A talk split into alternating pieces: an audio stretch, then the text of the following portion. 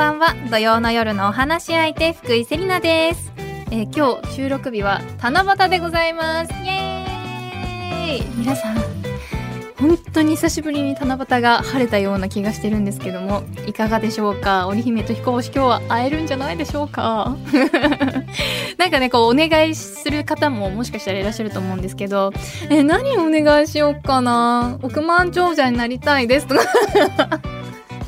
本当にマジそういうのしか出てこないんですけどちょっとねあの夜織姫と彦星が出会えるまでには決めておきたいと思います。さてこの番組「カラフルブーケ」では性別とか年齢とか職業とか一切関係なく普段はなかなか話しにくいこと家族や友達にも相談しにくいこと世の中に対して思っていることなどなど番組を聞いている一人一人がお話し相手となって何でもおしゃべりしていきましょうという番組です。そして今日はこの後すぐ北京ロンドンと2大会連続でオリンピックに出場した元競泳日本代表の伊藤花江さんと待ち合わせしております。お楽しみに。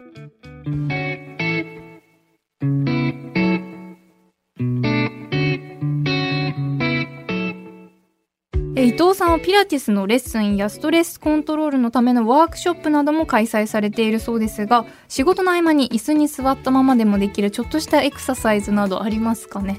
ありますよ。ぜひ教えてください。今教えますか？いいですか？ラジオでエクササイズって一番伝わりにくいと思うんですけど 正直。結構以前もラジオでやったことがああって本当ですか？めちゃくちゃ説明したんですけど、はい。横に手を広げて、はい。ちょっと手に行くかな、で伊マイク藤さんの腕が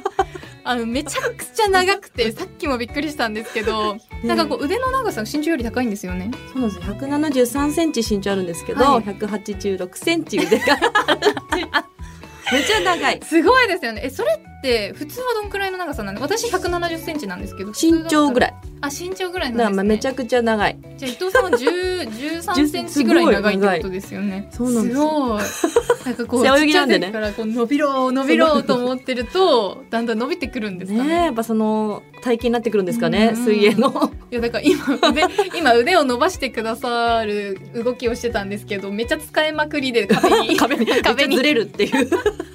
いやぜひお願いします。うやって横にはい。真横に広げます、はい。多分結構きつい方もいると思います、うん。肘が伸びた手首を90度にして指先を天井に向ける、はい。このまま少しちょっと座った状態で前に10回手を肘を休まないようにピーンと張った状態です、12前に回します。345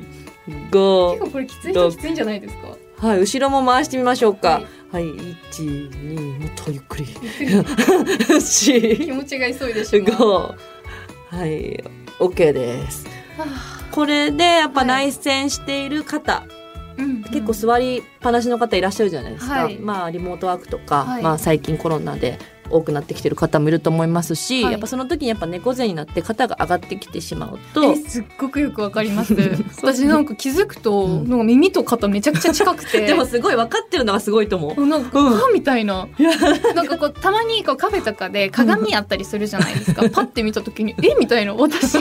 肩めちゃくちゃ上がってるし、しかも前にこう丸まって巻き型っていうんですか？それになっちゃってて、うんまあ緊張してるんだなってすごく思いますね。あでもそんなに気づかないっていうのが一番うんいけないことなので、気あづいてるから素晴らしいと思います。えー、よかった。あのその方をやっぱり正常な位置に戻すエクササイズで、手を肩の真横にね伸ばして、こう回すだけでこの肩甲骨の中の筋肉インナーマッスルを鍛えられるのであ肩の位置がぐっと下がって腹筋が入りやすく。あ、腹筋につながるんですか？つながります。肩が上がると腰が丸まるので、はい。お腹抜けちゃうんですよ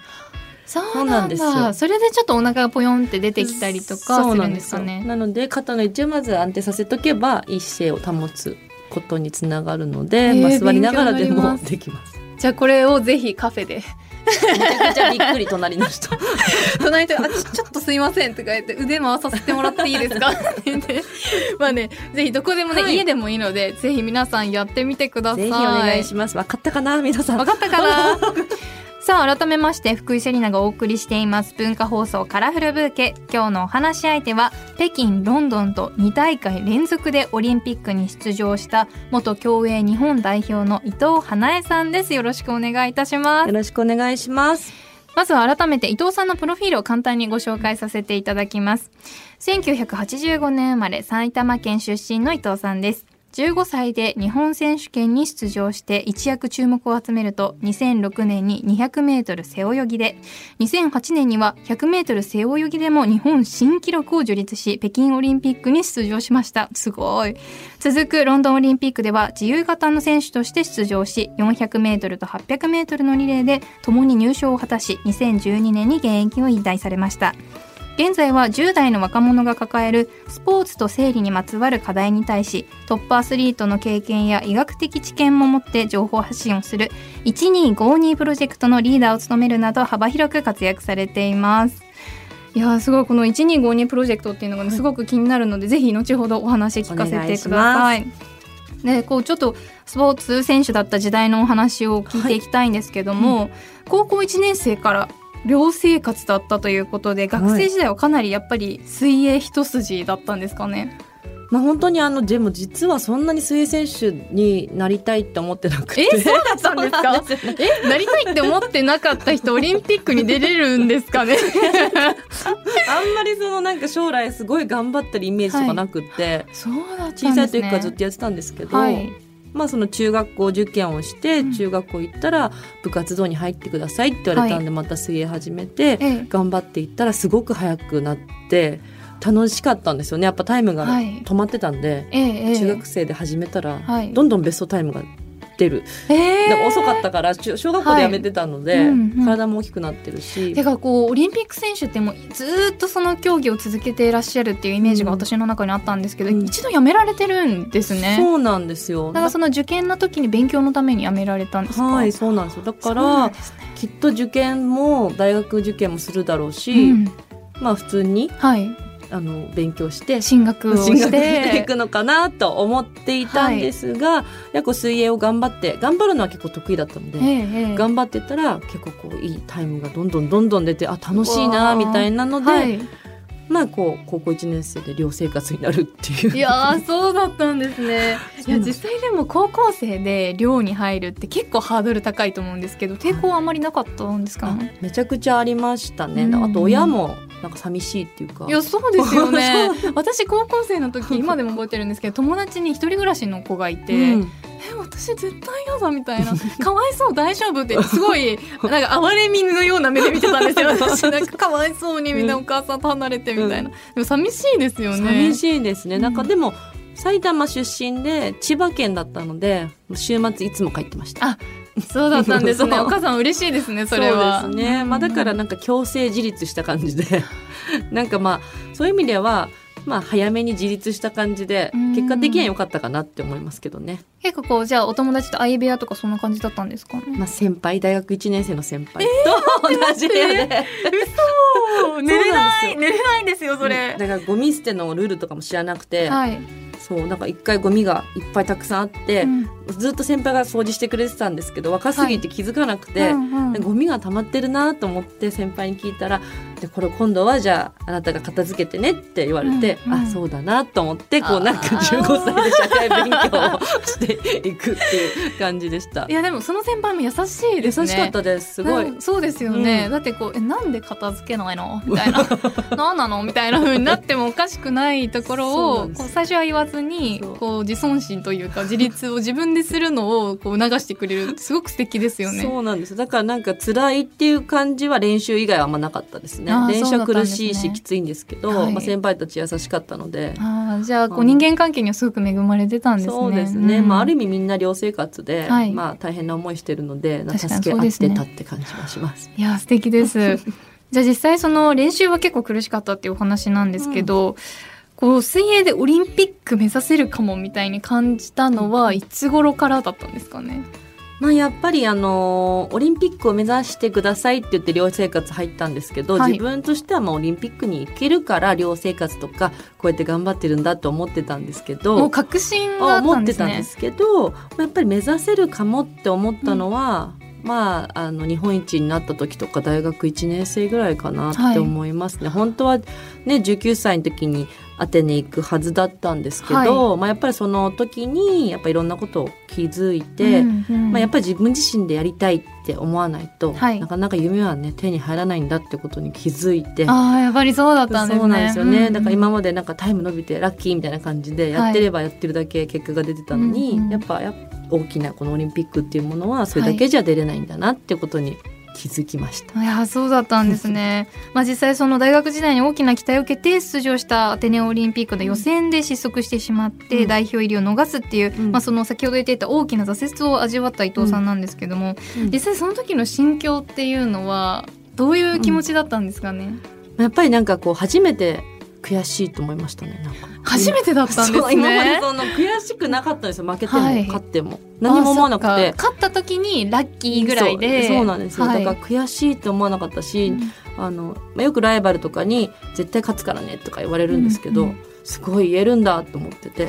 言えなかったんでそういうのが、はい、やっぱそういう人が勝つんだなって思ってたんですけど、うんうん、やっぱそういうふうに言えるぐらいなんかこう自分の未来に覚悟を持って取り組まなきゃいけないんだなっていうことがこの負けた時に気づいてなんか恥ずかしいなと思いました。一生懸命持ってやってる人たくさんいるのに、うん、なんか自分はラッキーとか思ってやってたんだと思うと、なんかもうちょっと努力して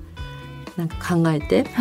取り組まないとなっていうふうに思いました、はい、それでもなんかこう勝ちたいというか負けたくないっていうそういう気持ちよりは本当にラッキーっていうのだけでも、こうちゃんとタイムを出せてたっていうのが、本当にお水泳がお好きだったんだなっていうのがそうですね、えー、まあなんか泳ぐのは好きだったしなんか仲間と一緒にこうワイワイ練習きついねとか言いながらやるのが結構好きだったんで、はい、え実際一日どれくらい練習してたんですかね？めっちゃ泳ぎましたよ。まあ少ない時で1回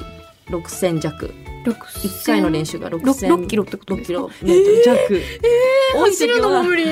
本当に無理。でそれを2回練習とかで、はい、多い時はもう10キロぐらい1回で泳ぐので で2回練習して20キロとか泳いでる時期もありました、はい、待って待って 衝撃。それでみんなで万歩計見てみようとか言ったら、1000歩とか。だから泳ぐ距離を1000歩しか歩いてないよとか言って、はい、もうほぼ魚でした。魚ですねそれは。もう完全に人魚になってますね。本当に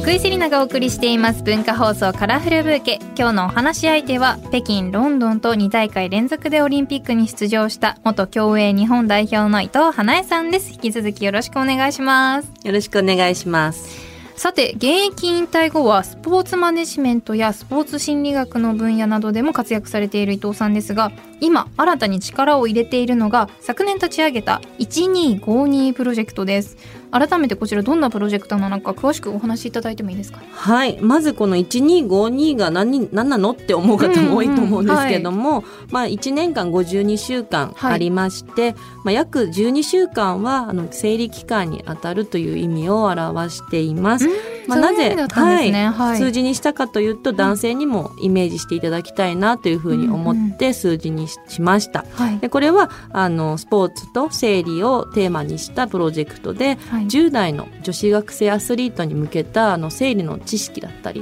まあ、そういうところをしっかり情報共有していって情報提供していくっていうのを目的として作っています。うん、ありがとうございます。まあ、このプロジェクトを立ち上げたきっかけみたいなことがあったんですかね、はい、そうなんですよ。私北京オリンピックに初めて出たんですけども、はい、ま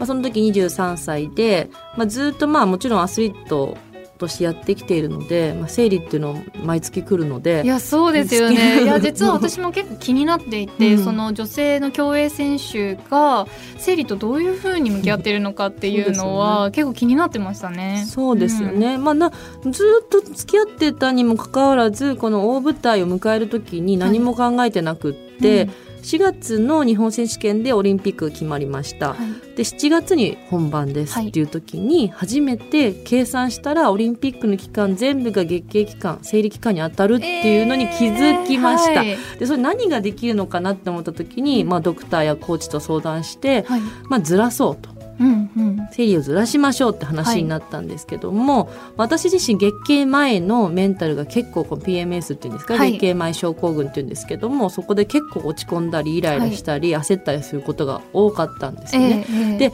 その月経前の状態が結構続くような感じだったんです。ピル飲んだら。そうだったお腹がちょっんですねと張るっていうか、えポコッとして腹筋が入りにくいというあか。そうだったんですね。そうなんですよ、まあ、人によってねやっぱりピルの症状で気持ち悪くなっちゃったりとか、うん食欲倍増しちゃったりとうん。かする方もいらっしゃいますけど、伊藤さんの場合はあまり合わなかったんですね。そうなんです。うん。体重がやっぱ3 4キロ太っちゃったので、ああそうだったんですね。もうなんかコンディション命じゃないですか。やっぱはい。大舞台でもいやそういうイメージあります。0.01秒も早く泳がなきゃいけない時に体重が3キロも増えるってもう結構致命的っていうかやっぱそこでメンタリティもなんかキープできなかったですし、まあ、何がいけなかったのかなって振り返った時にやっぱ自分自身が月経の知識がない。対処する方法を知らない。自分の体をあんまり知らないってことがやっぱりこう後悔したことだったのでピルを飲んだことっていうよりかはもうちょっと自分自身であの選択できたかなと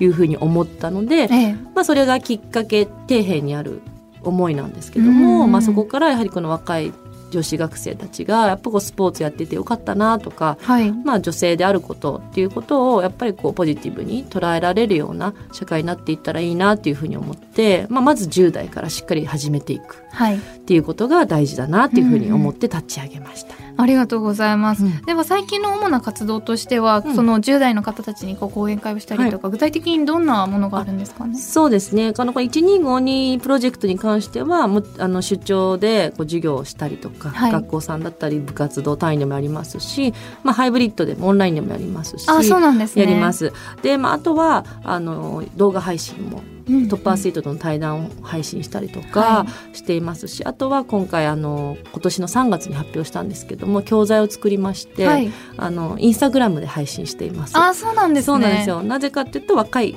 10代の子たちはいが手軽に見れる、うんまあ、そしてあの指導者の方たちもなんかこうすごく勉強するっていう形ではなくて気軽に知識をこうパッて見てはい。手に取れるようなものを作りたいと思って東大病院さんと一緒に作りました。いや今アカウントを見させていただいてるんですけどもこれもう画像もすごく綺麗ですし分かりやすくてこれデザイナーさんが入られてるんあですかそうなんですよね、ねはい。もう文字も全部コピーの方も入ってますし。すごい。頑張って作っております。中でもこの低用量ピルのお話とか、生理があってもそれは正常とは限らないよとか、うんうん。なんかこう人には聞きにくいまだ、そういう10代だったら私だったら聞けないだろうなっていう内容を盛り込んでくださってるのですごく分かりやすいですね。なんかねあの自分自身で見れるっていうのはいいかなって思って、うんうんなんかこそうですね。気になった時インターネットっていうのがあるんですけども、はい。まあ、正しい情報っていう意味でぜひ信頼してみていただいたらなと思います。うんうん皆さんぜひ見てみてください、はい。結構こうチェック項目で自分の体調をね見たりできるような場所もあるのでぜひ参考にしていただけたらいいなというふうに思います。はい、実際こういうふうにこう生徒の方たちに生理のお話ししたりとか、うん。そういう機会多いと思うんですけども、こう伊藤さんがちょっと気をつけてることとか、うんうん。これだけは絶対伝えるようにしておこうって思っていることとかありますか、うん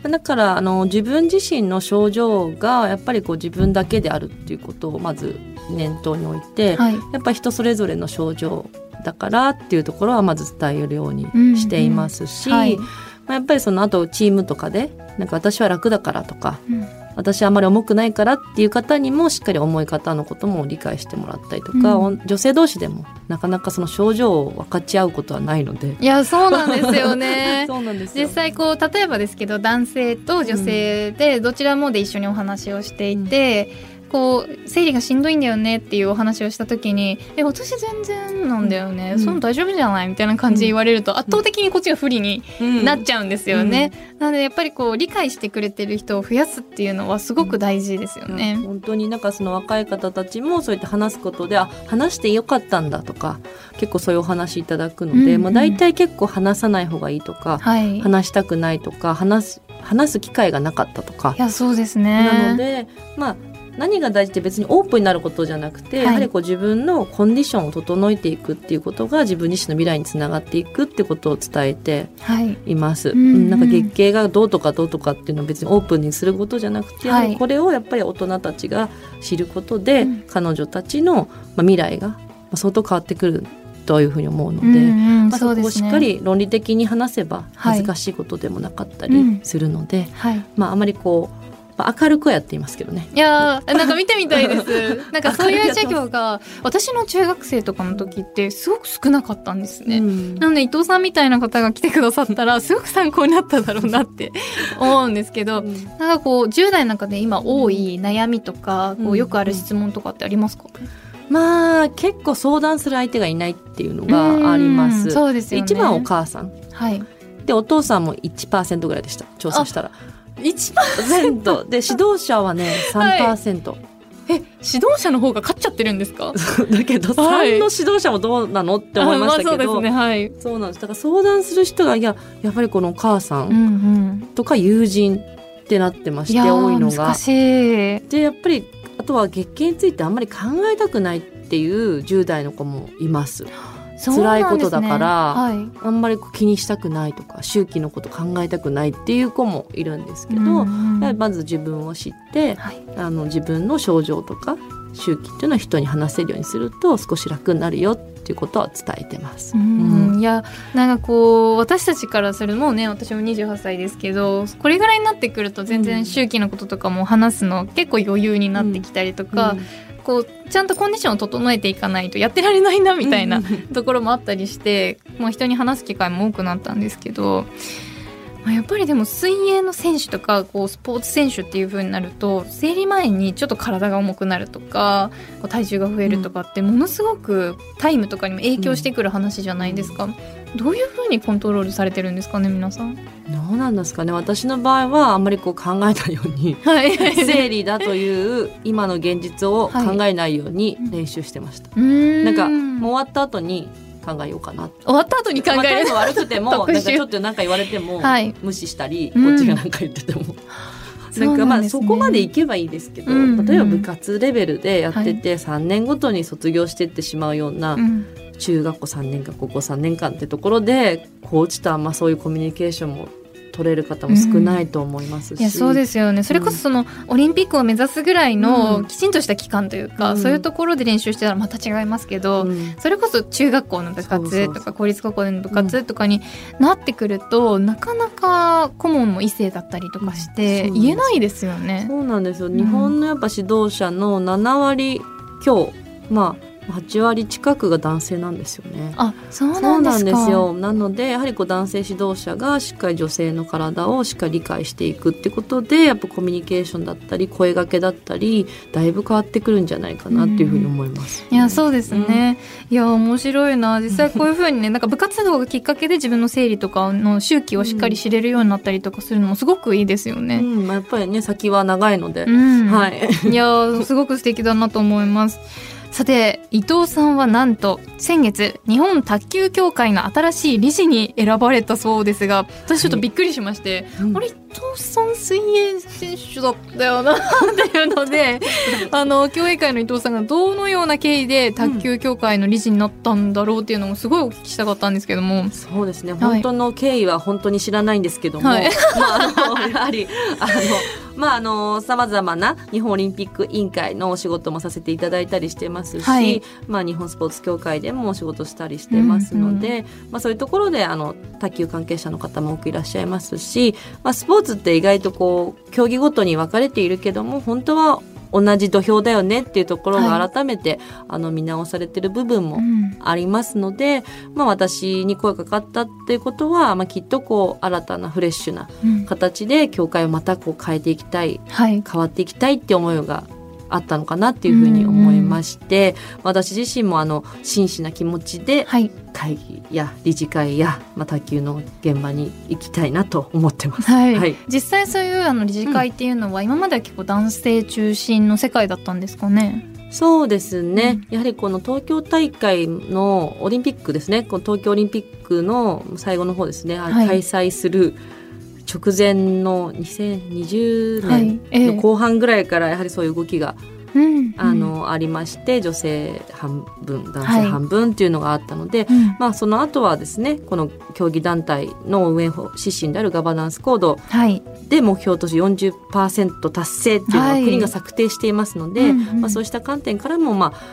あ、あの女性がしっかりこう入っていくっていうことが今後このスポーツ界にとっては必須であるというふうに言われていますよね。いや、ぜひ伊藤さんにこう改革をねしていただきたいというふうに思うんですけども、はい、ガバナンス行動の目標である40%以上達成したということで、うん、女性が多くなることでこれからこういうことが変わっていきそうだなとか、うん、そういう部分ってありますか、ね、もちろんあると思いますね、今回の私のやってるような活動でもやっぱり女性の体のことで言えるっていうなると女性の方がそういう決定する場所にいないと、まあ、こういうことがあるので。まあ、こういう対策が必要ですよねっていうアイディアもなかなか出てこないと思いますので、ねはい、やはりこの女性目線男性目線というものがうまく交わって人間と人としてのこの意見になっていくにはやはりこうちゃんとこう男女比がね、うんうん、あった方が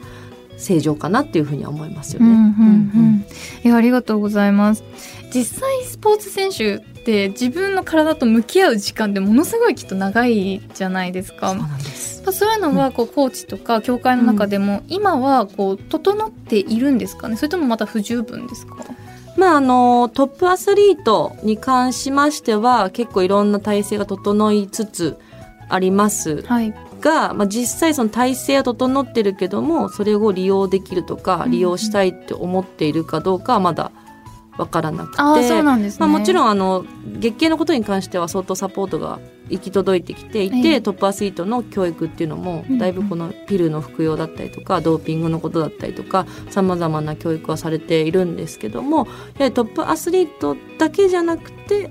10代が必要だって産婦人科の先生方もおっしゃってまして、はい、まあ、なぜかっていうとやっぱり女性の骨量骨が最高のあの骨量なのが二十歳なんですよね。うんそうなん、ね、それ以降は育たないんですよ。はい、でそのやっぱ10代の時に例えば無月経っていう状態が続く、はい、エネルギー不足っていうものが続いて例えば痩せてる方がいい競技とか、いろいろあると思うんですけど、はい、そうなるとやっぱりずっと骨粗しょう症疲労骨折っていうリスクがあって、もう健康であるとは言えない状態になってしまいますので、やっぱ10代にちゃんと月経が正常に来る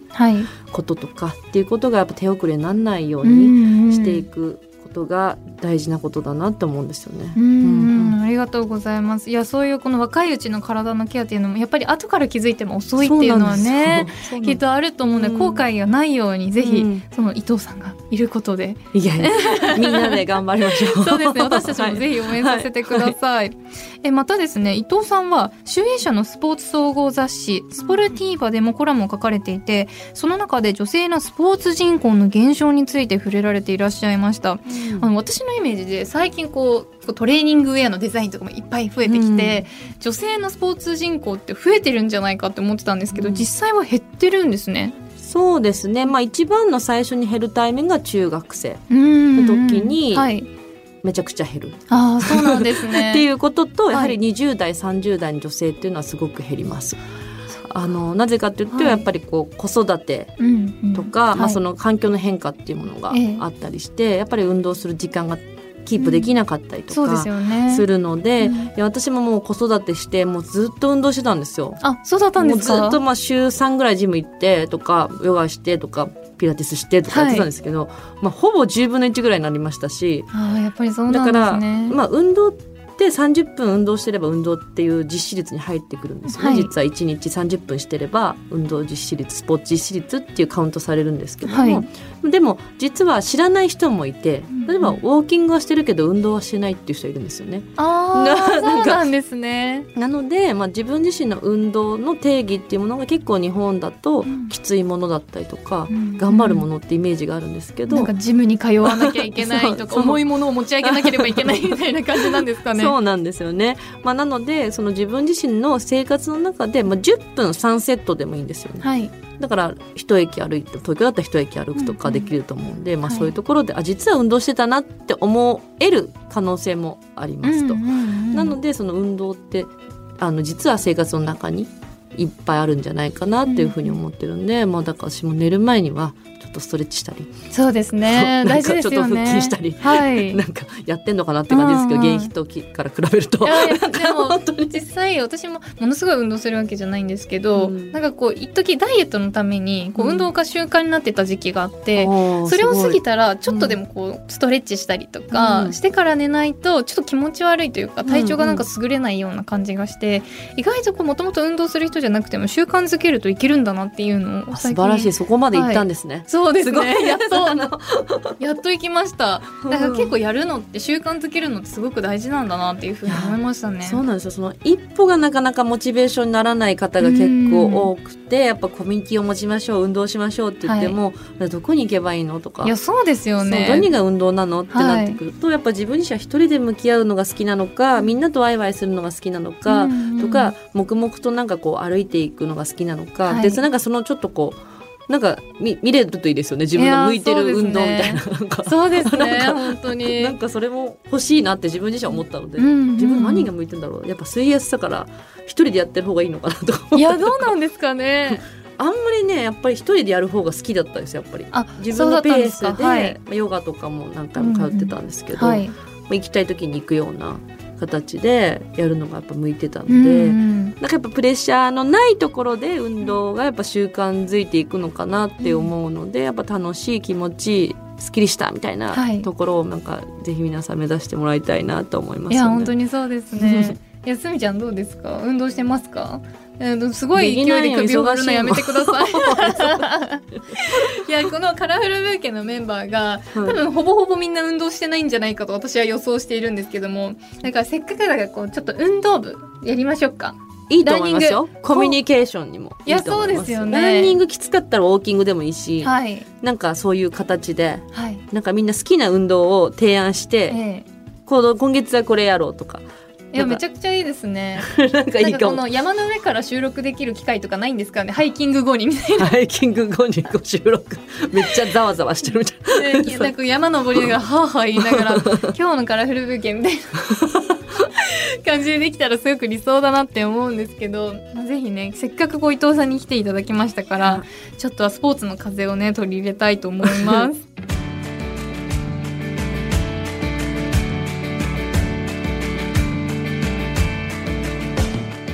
福井セリナがお送りしています。文化放送カラフルブーケ。引き続き北京ロンドンと2大会連続でオリンピックに出場した元競泳日本代表の伊藤花江さんとお話ししていきます。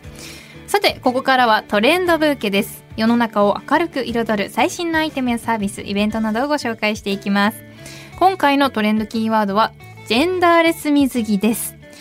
学校の現場で LGBT に配慮したジェンダーレスの制服に注目が集まる中先日学校用のジェンダーレス水着が初めて登場しました。男女共用セパレーツ水着は上下分かれたセパレーツ型で長袖の上着はできるだけ露出を軽減しています。今ここに写真があるんですけども、うん、めちゃくちゃいいですよねこの露出少ない水着。えまたボトムスはハーフパンツを採用して体のラインが出にくい形状になっています。男女共用のため性別を意識せず水泳の授業に参加できる狙いがあるそうです2022年度は3校が導入予定で来年に向けて30校が検討中とのことで、えー、従来の水着と男女共有セパレーツ水着を選択できる形にする学校が多く見られるそうです。伊藤さんこのジェンダーレス水着ご存知でしたか？はいもちろん知ってました、うん、はい、うん、いやすごくいいですよねこれそうですよね、うん、まあ、やっぱりこの思春期にかかってくる年齢の、まあ、男女の方に考慮されているなっていうふうに思いますし、はいまあ、やっぱりこの別にねこの0.01秒、はい、早く泳ぐわけではないですし、全くそうですね、はい、ですしやはりそのそういう自分自身が嫌だなって思う気持ちが少しでも軽減されるものであれば、うん、で選択肢がねやっぱ増えるってことが大事だと思うので、はい、絶対これみたいのいう時代でもなくなっていくかなっていうふうに着たいものを着ていくっていう時代になっていくと思うので、その中でこういうデザインが発売されるってことでなんかこう嫌だなってプールの時期嫌だなって思う人が減るんじゃないかなっていうふうに思います。うん。うん、いや本当にそうですね、うん、周りの目をね気にしすぎるとやっぱりね、はい、なかなか自分の行動に移せなかったりする方も多いので、うん。うん、やっぱりその周りの目を気にしない選択肢が持てるといいですよね。はい、いや本当にそうですね、でなんかこの思春期の時ってやっぱりこういう、まあ、水着もそうですけど性教育の授業とかって、めちゃくちゃなんか「おいやめろよ」みたいな「お前なんか発言しろよ」みたいななんか そういう風になりがちじゃないですか。はでもなんか先ほどその伊藤さんの授業では結構真剣に生徒さんが聞かれてるお話を聞いてくれるっていう風に伺って、なんかどういう風にしてるのかなっていうすごく疑問に思ったんですけども。そうですよね、まず、まあ、工夫してるのは登壇する方も男性もいますあそうなんで私もすね。はい登壇しますし、うん。男性も登壇するようにしているのと、ええええ。まあ、あとはあのクイズ形式にしてはい。あの男女一緒に授業を受けてもらってうんうんます、そうするとなんかやったーみたいな感じであのやっていくうちええ。に学べるっていうのがあって、はい。最後感想を聞くとあ結構大変なんですねみたいな。で女性からはなんかニキビとかできると生理って言われるのは嫌だとかっていうお話を直接聞いたり男性側がするとあ言っちゃいけなかったんだとか、うんうん。っていうのに気づく、うんやっぱりこうなんか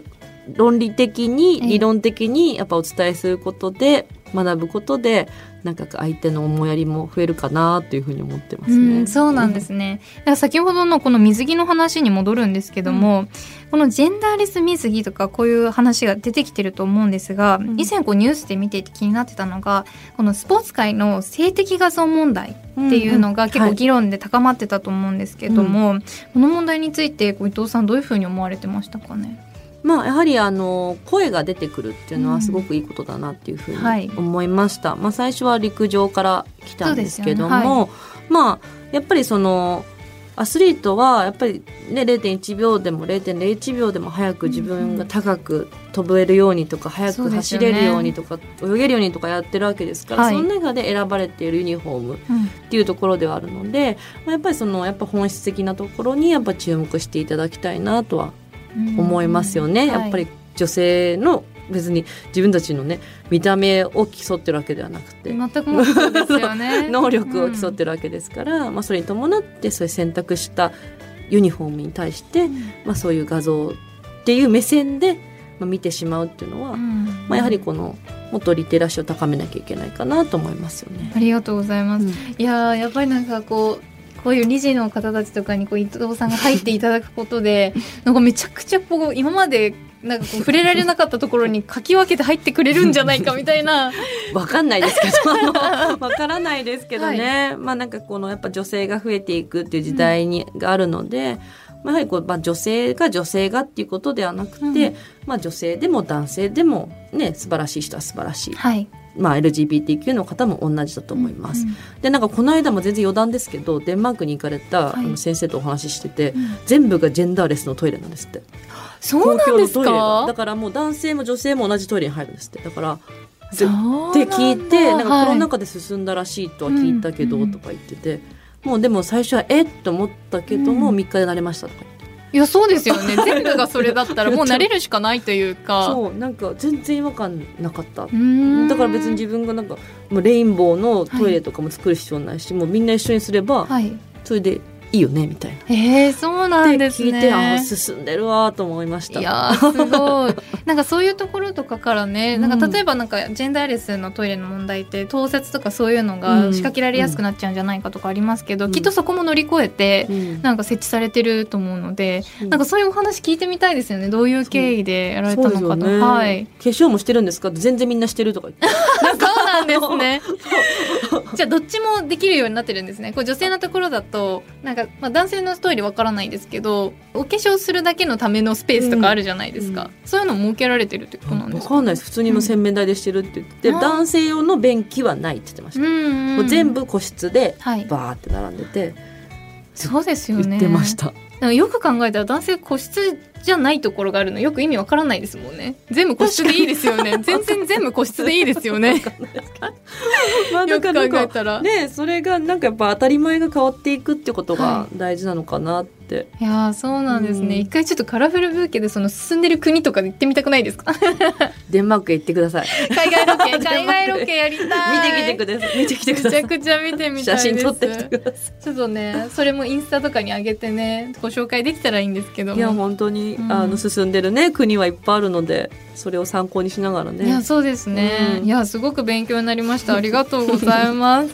やさて残念ながらそろそろお時間お別れのお時間となってしまいました。最後に今日伊藤さんが感じたことや学んだことを花言葉にして番組で素敵な花言葉のブーケを作りたいと思うんですが、うん。今回伊藤さんの花言葉を伺ってもよろしいでしょうか？生理を正しく知ってスポーツをもっと楽しく。